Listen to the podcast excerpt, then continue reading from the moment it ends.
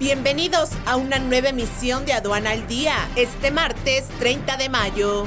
Internacional. El PIB de Portugal sorprende con crecimiento de 6.7% en 2022. Marruecos es el primer proveedor español de frutas y hortalizas con 323.3 millones de euros.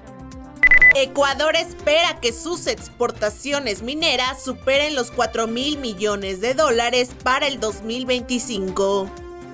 Nacional. El volumen de las exportaciones de crudo en México en marzo aumentaron frente a lo reportado en febrero, así como en el valor de los envíos, de acuerdo con información de la Comisión Nacional de Hidrocarburos.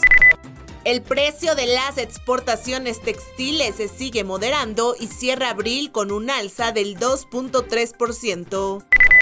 México se estanca en sus niveles de producción y exportaciones de azúcar.